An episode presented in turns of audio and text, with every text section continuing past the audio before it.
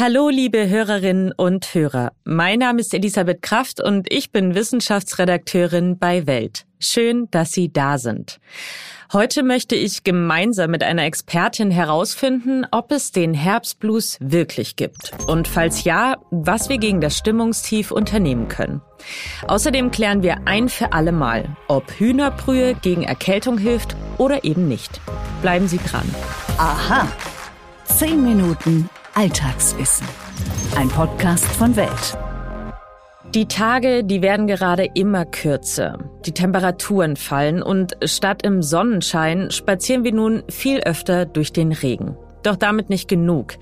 Dadurch, dass wir mit Beginn des Herbstes immer weniger Tageslicht abbekommen, verändert sich auch unser Hormonhaushalt. Denn der Lichtmangel, der veranlasst unseren Körper dazu, größere Mengen des Schlafhormons Melatonin zu produzieren und gleichzeitig die Produktion des Glückshormons Serotonin zu reduzieren. Das erklärt, warum sich viele im Herbst und Winter müde und antriebslos fühlen. Und da bin ich leider keine Ausnahme. Auch mich hat der saisonal abhängige Verstimmungszustand, kurz SAD, erwischt. So wird der Gemütszustand nämlich in der Fachsprache genannt. Die meisten kennen ihn aber wohl eher als Herbstblues. Der Herbstblues, er ist also keine Einbildung und auch keine Ausrede miesgelaunter Mitmenschen. Wenn es draußen länger dunkel ist, dann wirkt sich das auf unseren Organismus und unsere Psyche aus. Die gute Nachricht lautet, wir können etwas dagegen unternehmen welche Wege aus dem Stimmungstief führen und welche Tipps wir lieber ignorieren sollten, das weiß Psychologin Claudine Dahm. Frau Dahm, spürt den sogenannten Herbstblues eigentlich jeder und jede? Nein, also den Herbstblues oder eine richtig saisonale Verstimmung spürt eigentlich nicht jeder oder jede. Das betrifft natürlich vorerst Menschen, die auch dort leben, wo die Tage eben wirklich kürzer werden, wo es im Herbst und im Winter allgemein einfach dunkler wird. Und das hängt aber natürlich auch vom individuellen Lebensstil ab. Also wenn man sich sowieso viel draußen aufhält und viel, viel Zeit am natürlichen Tageslicht verbringt, dann ist das Risiko dafür natürlich auch geringer. Und auch die individuellen Unterschiede sind ähm, relativ groß.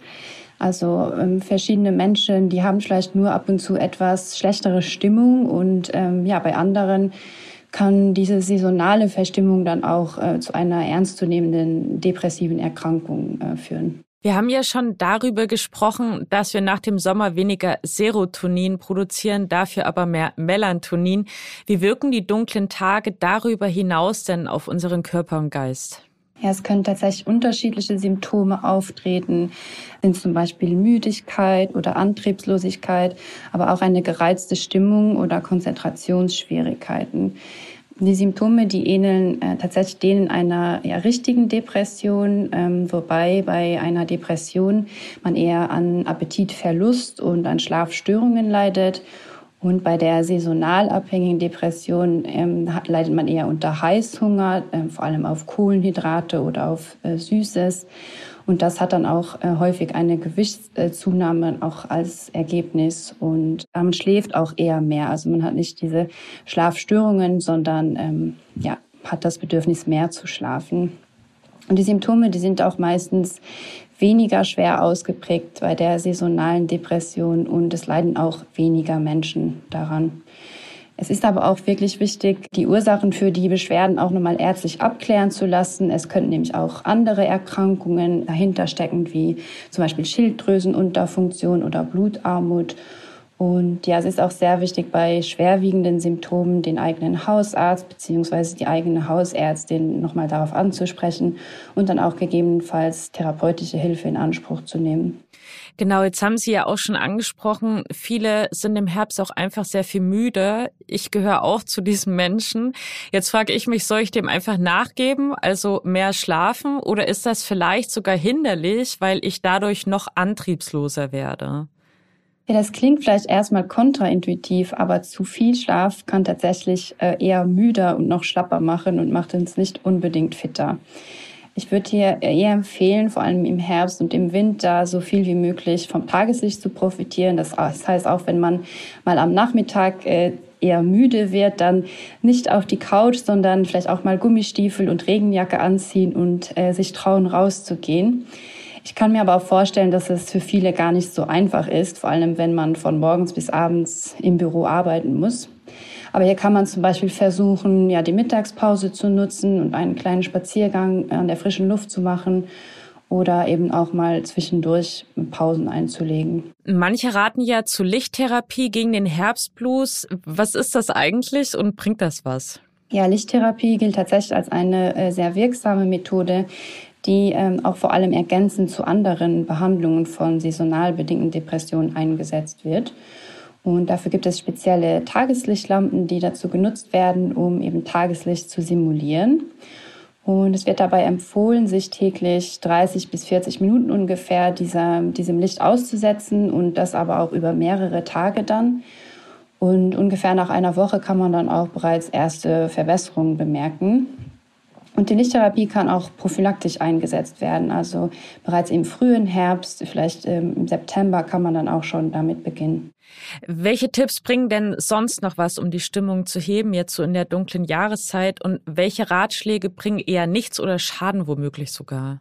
Also allgemein kann man auf jeden Fall versuchen, den eigenen Lebensstil ein bisschen an die dunklere Jahreszeit anzupassen. Das bedeutet eben vor allem so viel Tageslicht wie möglich abzubekommen und auch eben während des Tages viel rauszugehen und äh, nicht zu versuchen, den ganzen Tag in dunklen Räumen zu verbringen. Und ähm, wenn es aber jetzt nicht anders möglich ist, also wenn man die meiste Zeit drin verbringen muss, dann sollte man versuchen, den Raum so hell wie möglich zu gestalten, sich eventuell ans Fenster zu setzen zum Arbeiten und auch eben genügend Licht einzuschalten. Äh, außerdem kann man auch noch ähm, ja, darauf achten, dass man sich genug bewegt und viel Sport treibt und das eben auch wieder am besten äh, draußen an der frischen Luft.